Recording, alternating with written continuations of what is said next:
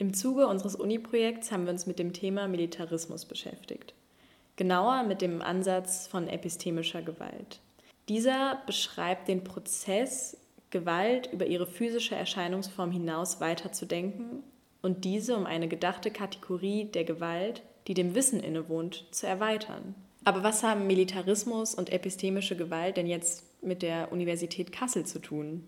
Das war die Frage, mit der wir uns die letzten Monate beschäftigt haben. Und damit herzlich willkommen zu äh, einem kleinen Beitrag zur Geschichte der Universität, Geschichte der Stadt Kassel, Geschichte der Rüstungsproduktion in der Stadt Kassel. Und beginnen möchten wir mit einem kleinen historischen Überblick. Erstmal zur Geschichte einer ganz bestimmten Firma, die das Kasseler Stadtbild über die letzten zwei Jahrhunderte geprägt hat. Die gibt es nicht mehr, aber ihr Vermächtnis lebt sozusagen weiter in der Rüstungsindustrie, aber eben auch auf dem Unicampus. Die Firma Henschel wurde 1810 äh, in Kassel gegründet und war lange Zeit einer der größten deutschen Lokomotivenhersteller wenn nicht sogar das größte Unternehmen. Und Kassel war die Zentrale mit drei Standorten. Einmal das Campusgelände und dann gab es noch das Werk Mittelfeld und das Werk Rotten-Dietmold. Der Hauptfokus lag zwar immer auf Lokomotiven, allerdings hat die Firma auch schon parallel dazu immer Rüstungsgüter produziert. Das hat mit Kanonen angefangen und ging dann mit dem Ersten und dem Zweiten Weltkrieg natürlich schnell über zu richtigen Kriegswerkzeugen. Es wurden vor allem im Zweiten Weltkrieg viele Panzer produziert. Das heißt, heißt, wir hatten in Kassel einen Standort massiver Rüstungsproduktion. Nach dem Zweiten Weltkrieg hat sich das ein bisschen geändert, weil Deutschland unter Besatzung stand. Das heißt, man durfte eine Zeit lang gar kein Kriegsgerät produzieren. Da wurden dann in Kassel nur Lokomotiven hergestellt. Aber mit Abschluss der Pariser Verträge, die ja Deutschland Souveränität wieder garantiert haben oder mehr eingeräumt, mehr Souveränität eingeräumt haben, ähm, lief die Rüstungsindustrie auch wieder an. Durch ein Insolvenzverfahren wurde Henschel dann 1962 zu Aktien Aktiengesellschaft,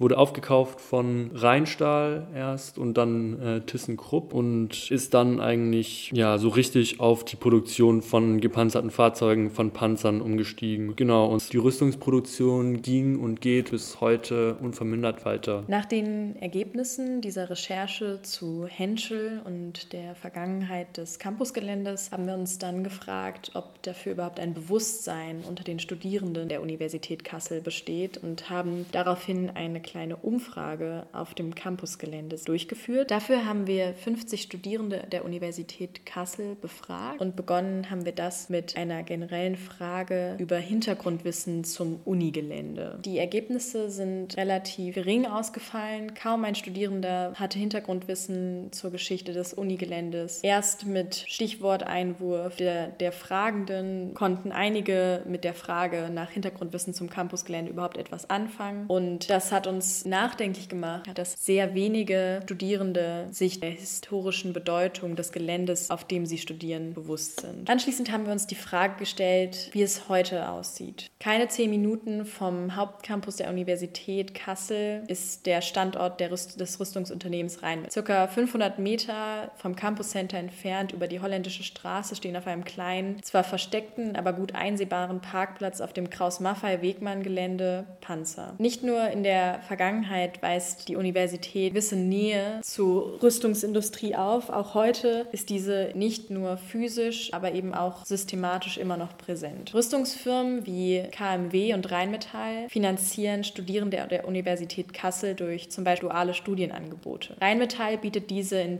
über zehn Fachrichtungen von BWL über Maschinenbau bis hin zu Wirtschaftsingenieurwesen an. Alleine in Kassel gibt es gerade über ein Dutzend ausgeschriebene Stellenangebote Angebote für duale Studiengänge oder Werkstudentenstellen bei Rheinmetall. Kraus Maffei Wegmann geht noch einen Schritt weiter und betreut Abschlussarbeit an ihren eigenen Forschungspunkten, sowohl im Bachelor als auch im Master. Bei unseren Recherchen sind wir dann aber auch auf eine Klausel gestoßen, zu der sich die Universität freiwillig bekannt hat. Die AK Zivilklausel. Doch wie passt diese Klausel zusammen mit dualen Studiengängen bei Rheinmetall und Wegmann? Was bedeutet überhaupt AK Zivilklausel? Die AK-Zivilklausel ist eine Selbstverpflichtung der Hochschule, Forschung, Entwicklung, Lehre und Studium nur zivilen Zwecken zu widmen. Und sie ist seit 2013 in der Teilgrundordnung der Universität Kassel verankert. Es gibt vier W-Fragen, die den Forschungsinhalt bestimmen sollen, beziehungsweise die bestimmen sollen, ob es sich um Militärforschung oder Forschung zu zivilen Zwecken handelt. Wer finanziert das? Wer bestimmt die Fragestellung? Wer kontrolliert die Ergebnisse? Und wer entscheidet über Veröffentlichungen? Da haben wir schon die erste Problematik, nämlich Forschung, die sowohl zivil als auch militärisch verwendet werden kann, ist ein bisschen undurchsichtig, aber die Zivilklausel ist auch ein Prozess. Dann stellt sich natürlich die Frage, wo beginnt Militärforschung? Vor allem im Hinblick auf eben die